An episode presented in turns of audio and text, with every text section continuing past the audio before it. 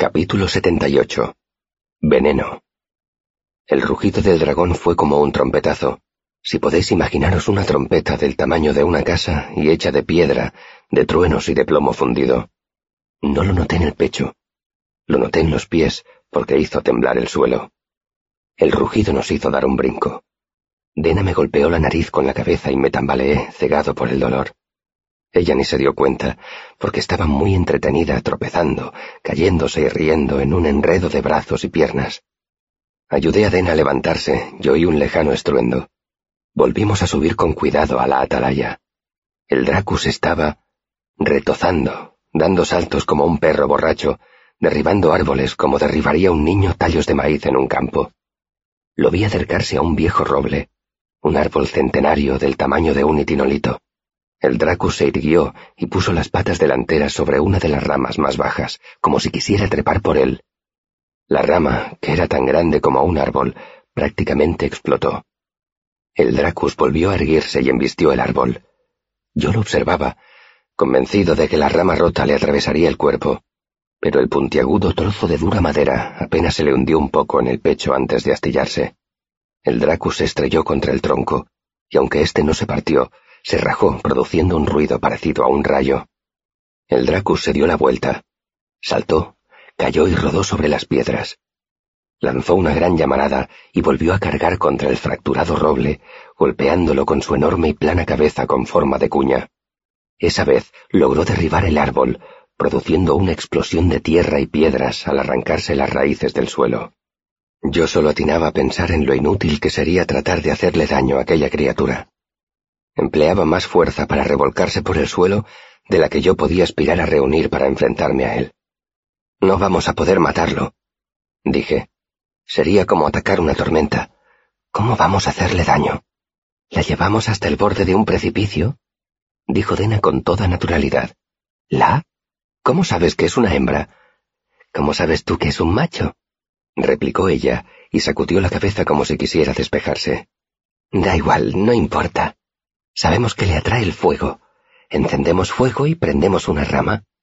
Apuntó hacia unos árboles cuyas ramas colgaban por encima del precipicio. Entonces, cuando corra hacia allí para apagarlo, hizo una pantomima con las manos de algo que cae. ¿Crees que la caída acabaría con él? Pregunté con recelo. Bueno, dijo Dena, cuando tiras a una hormiga de una mesa no se hace daño, aunque para una hormiga eso debe de ser como caerse por un acantilado. Pero si tú o yo saltáramos desde un tejado, nos haríamos daño porque pesamos más. Por lo visto, cuanto más grande eres, más daño te haces. Miró al Dracus, y no se puede ser mucho más grande que eso. Dena tenía razón, por supuesto. Estaba hablando de la ley cuadrado cúbica, aunque ella no supiera cómo llamarlo. Al menos se lesionaría, continuó Dena. Y entonces, no sé, podríamos lanzarle piedras o algo así. Me miró. ¿Qué pasa? ¿No te parece buena idea? No es muy heroico, dije con desdén. Esperaba algo con un poco más de clase. Verás, es que me he dejado la armadura y el caballo en casa, repuso. Lo que pasa es que estás disgustado porque a tu gran cerebro de universitario no se le ha ocurrido nada, y mi plan es brillante. Señaló detrás de nosotros, donde estaba el cañón. Podemos encender el fuego en uno de esos cazos de metal. Son anchos y poco profundos y conservarán bien el calor. ¿Había cuerda en ese cobertizo? Pues... Volví a notar una opresión en el estómago. No, me parece que no. Dena me dio unas palmaditas en el brazo. No pongas esa cara. Cuando se marche, buscaremos entre los restos de la casa. Tiene que haber alguna cuerda. Volvió a mirar al Dracus. Mira, yo la entiendo. A mí también me gustaría correr de un lado para otro y saltar sobre las cosas.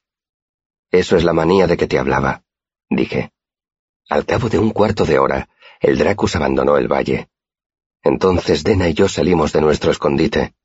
Yo llevaba mi macuto y ella el pesado saco de hule donde estaba toda la resina que habíamos encontrado, casi una fanega. Pásame la piedra imán, pidió Dena dejando el saco en el suelo. Se la di. Encuentra cuerda. Yo voy a buscarte un regalo. Se alejó a buen paso. Su oscuro cabello ondulaba detrás de ella. Registré someramente la casa, haciendo todo lo posible para no respirar. Encontré un hacha, piezas de vajillas rotas, un barril de harina con gusanos, un colchón de paja mohosa, un rollo de cordel, pero ninguna cuerda.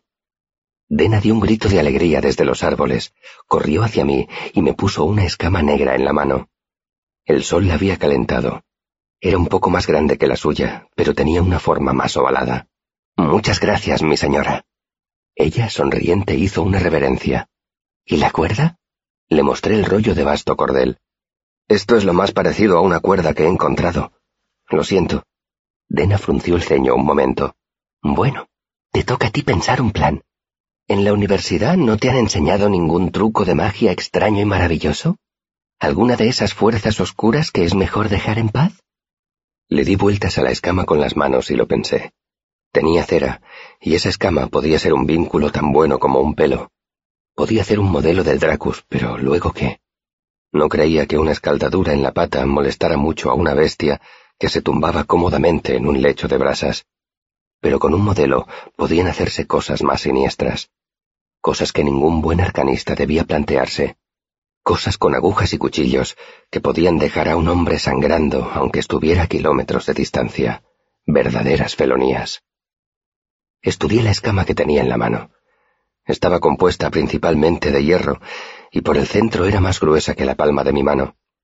Aunque tuviera un modelo y un buen fuego de donde obtener la energía, dudaba que pudiera atravesar las escamas para herir al Dracus. Y lo peor era que si lo intentaba no sabría si había funcionado. No podía sentarme tranquilamente junto al fuego, clavándole agujas a un muñeco de cera, mientras a kilómetros de allí un Dracus drogado y enloquecido se revolcaba en los restos incendiados de la granja de una familia inocente. No, dije. No se me ocurre ningún truco de magia. Podemos ir a decirle al alguacil que tiene que reclutar a una docena de hombres armados con ballestas para que vayan a matar a un dragón adicto, furioso y grande como una casa.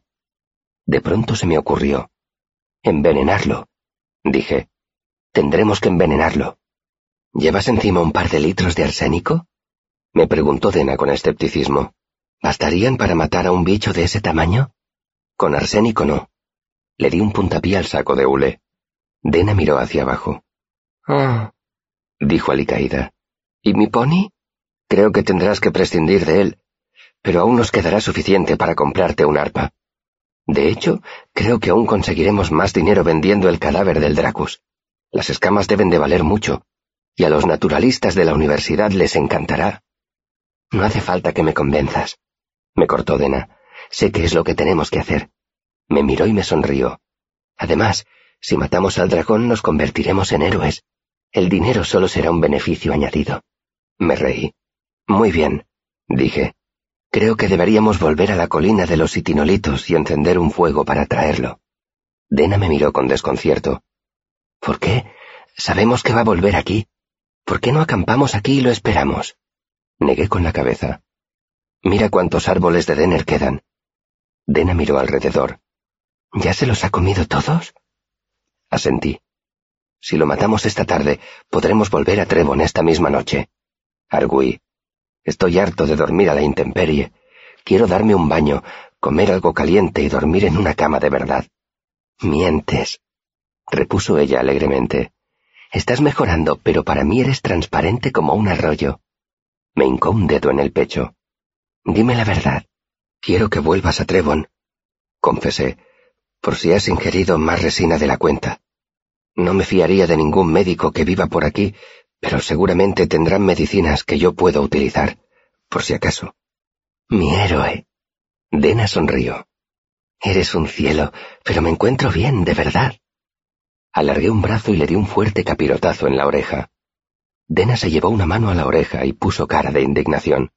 ¡Oh! exclamó desconcertada. No te ha dolido, ¿verdad? No. Voy a decirte la verdad, dije poniéndome serio. Creo que no te va a pasar nada, pero no estoy seguro. No sé qué cantidad de esa cosa te has metido en el organismo. Dentro de una hora tendré una idea más clara, pero si algo sale mal, me gustaría estar más cerca de Trevon, porque así no tendré que llevarte tanto rato a cuestas. La miré a los ojos. Yo no juego con la vida de las personas que me importan. Dena me escuchó con expresión sombría. Entonces sus labios volvieron a dibujar una sonrisa. Me gustan tus varoniles bravatas, dijo. Sigue un poco.